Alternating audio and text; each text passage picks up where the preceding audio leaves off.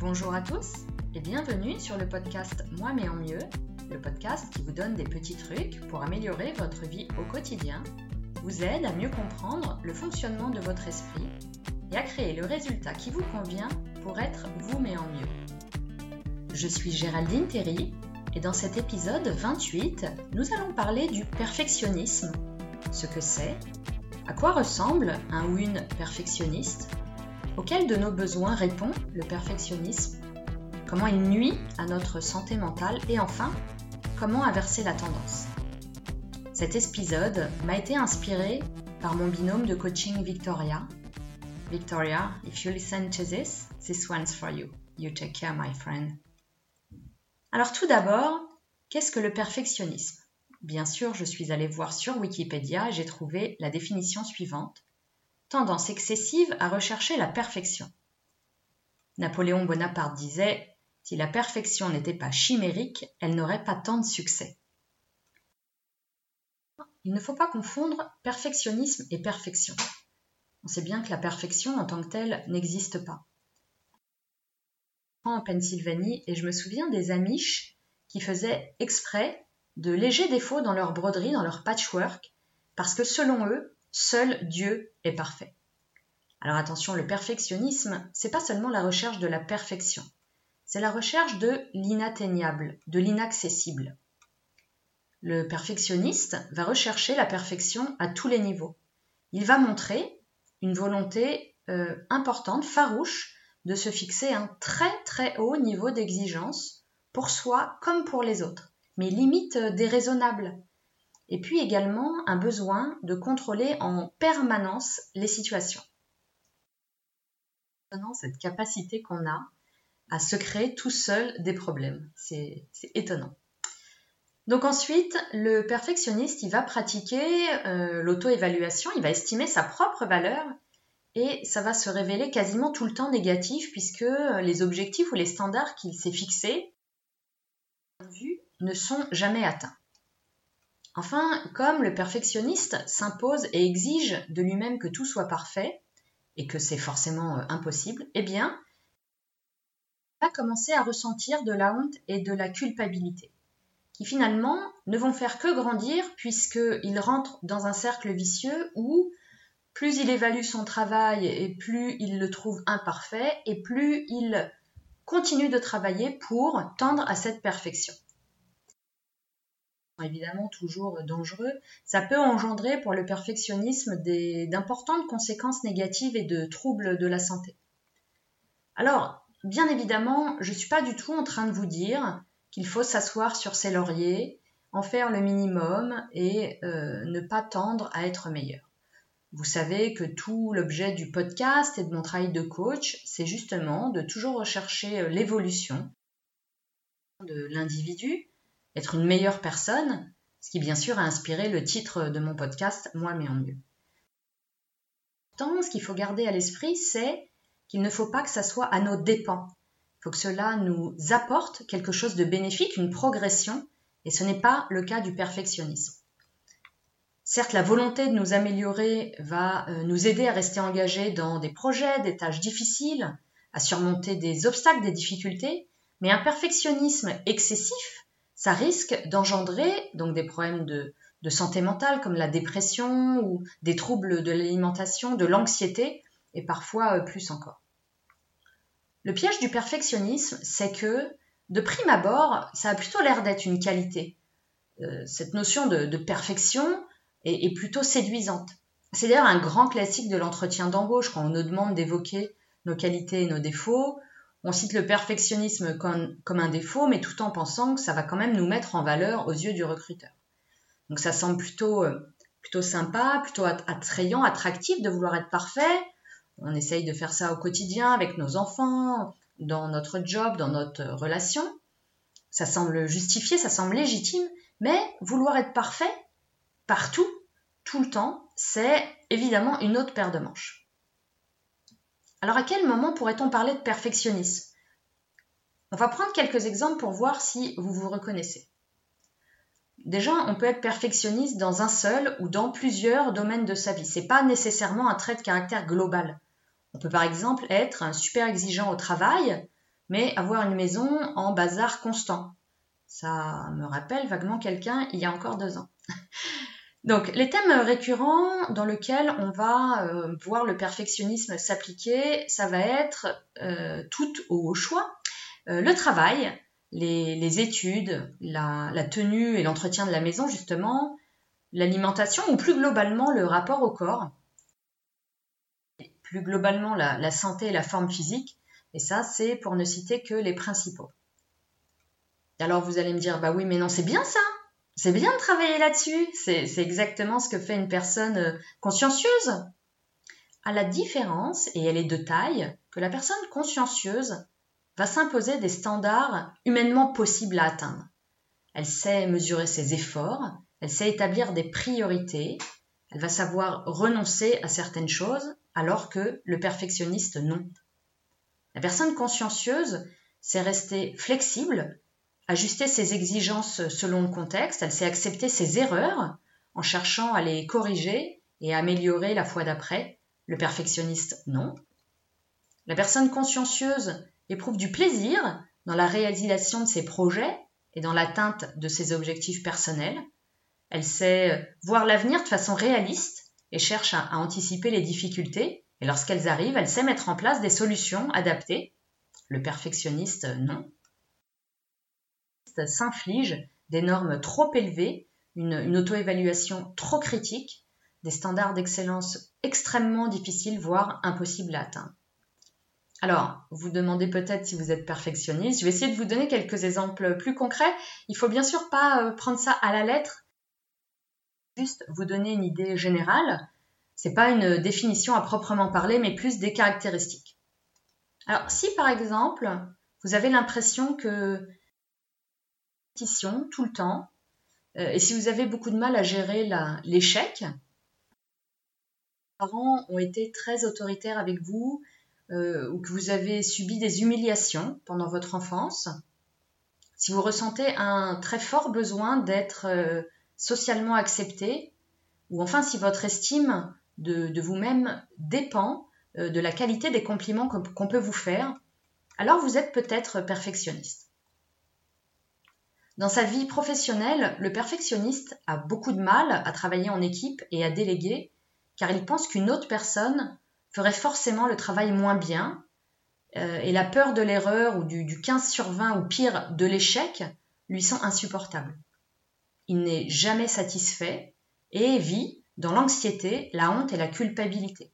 C'est une personne qui a des pensées euh, dites binaires, c'est-à-dire que pour lui, c'est soit blanc, soit noir, soit bon, soit mauvais.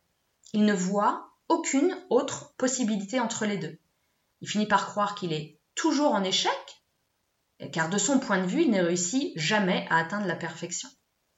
Et dans sa vie personnelle, ses relations sociales ou son couple se détériorer car il ou elle ne s'autorise que très peu de sorties ou de loisirs.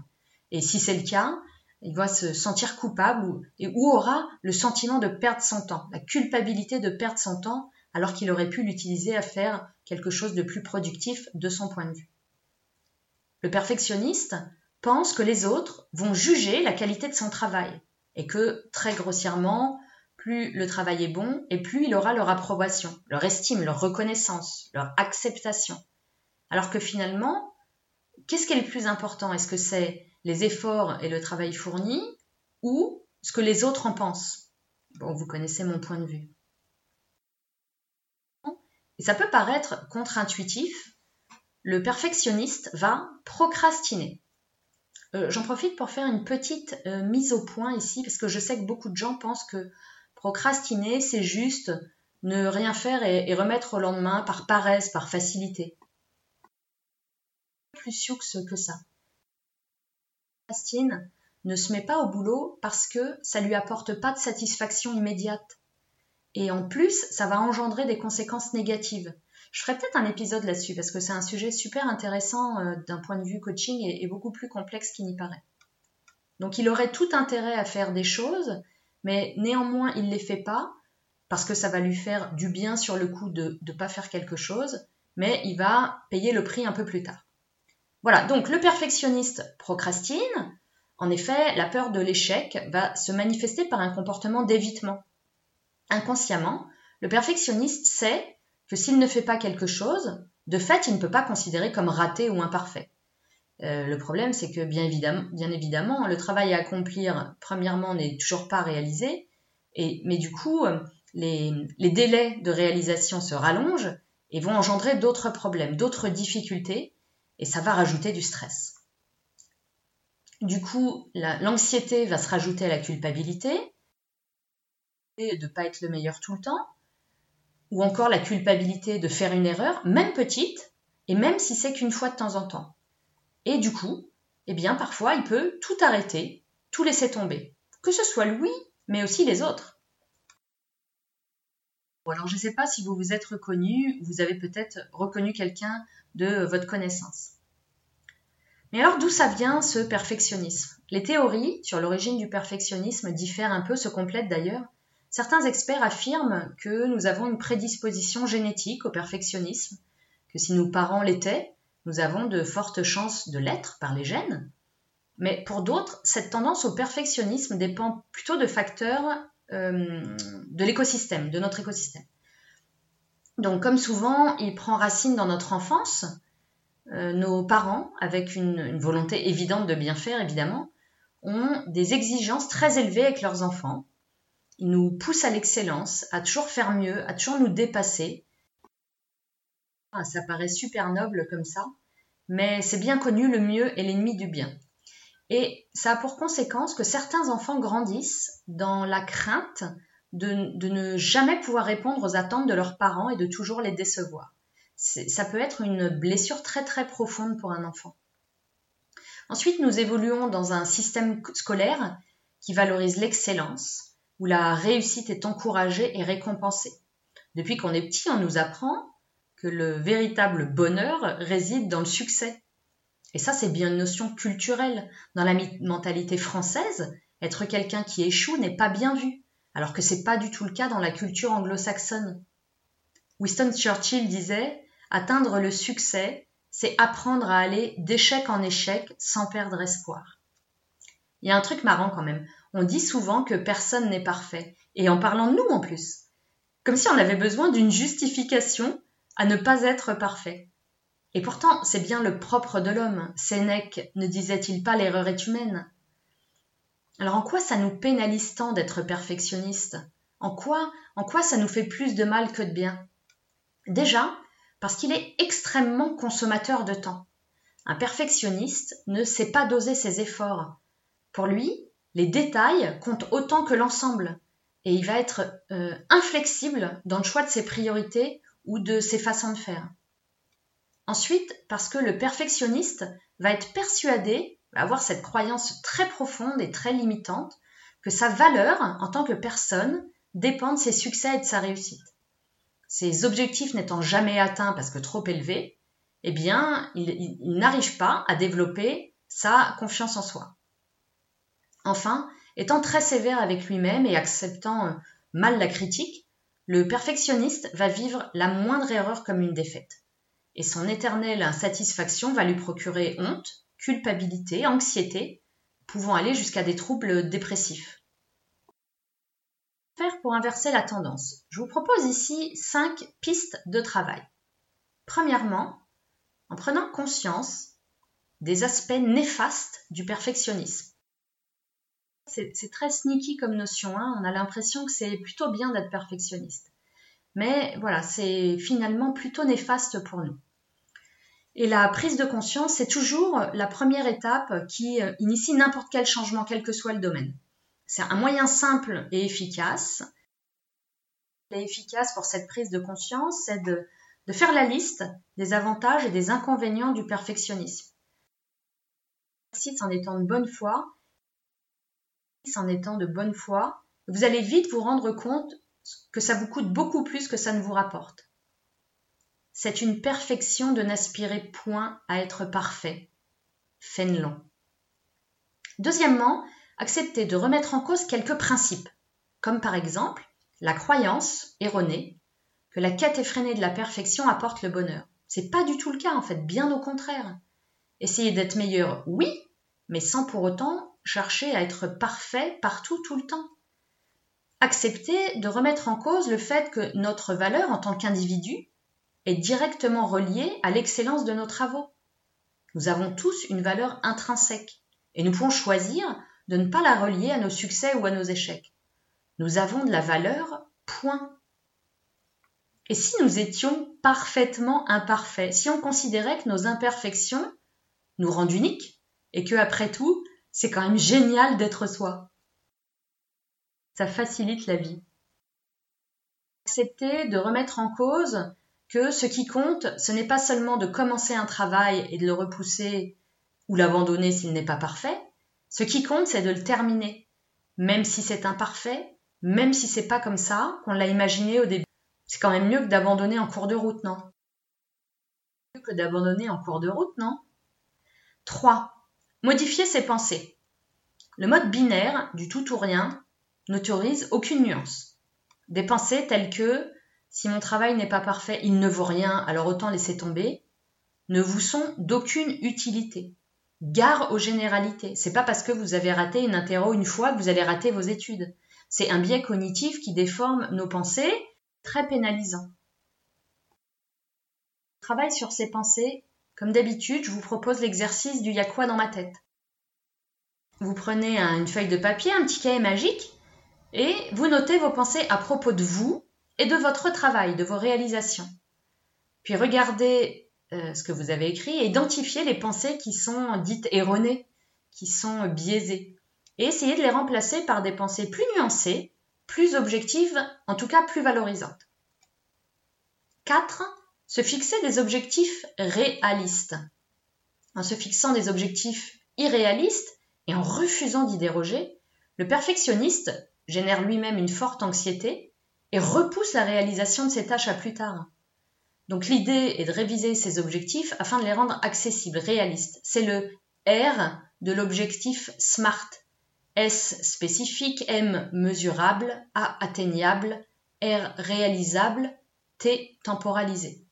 Ça permet, ça va vous permettre de voir rapidement des gains, de gagner en confiance en soi et d'augmenter euh, sa motivation.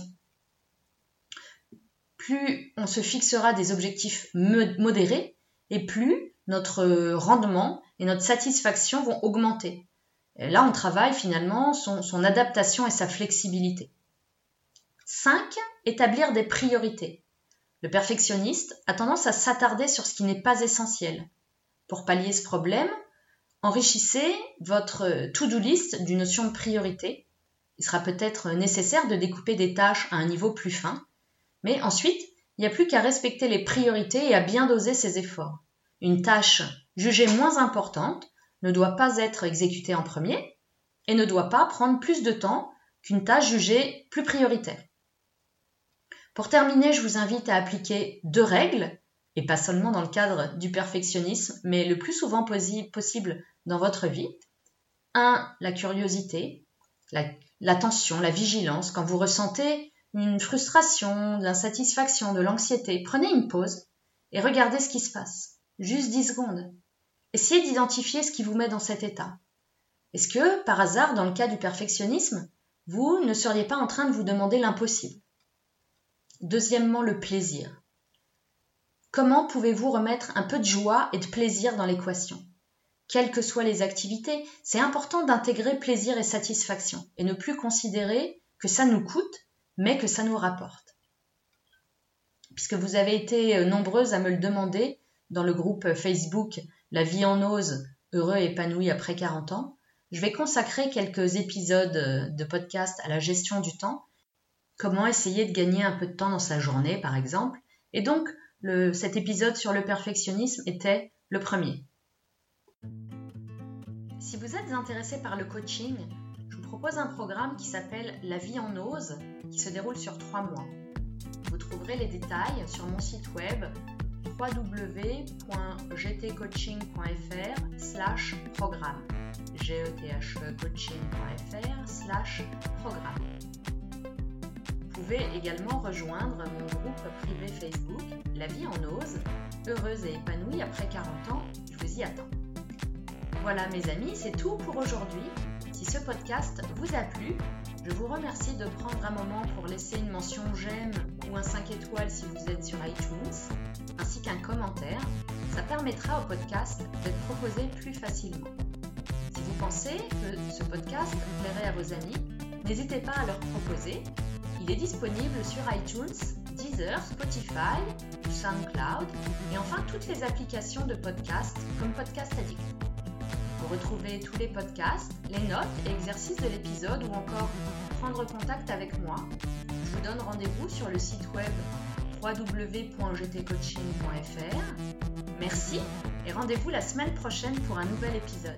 Et d'ici là, continuez d'être vous mais en mieux. Au revoir.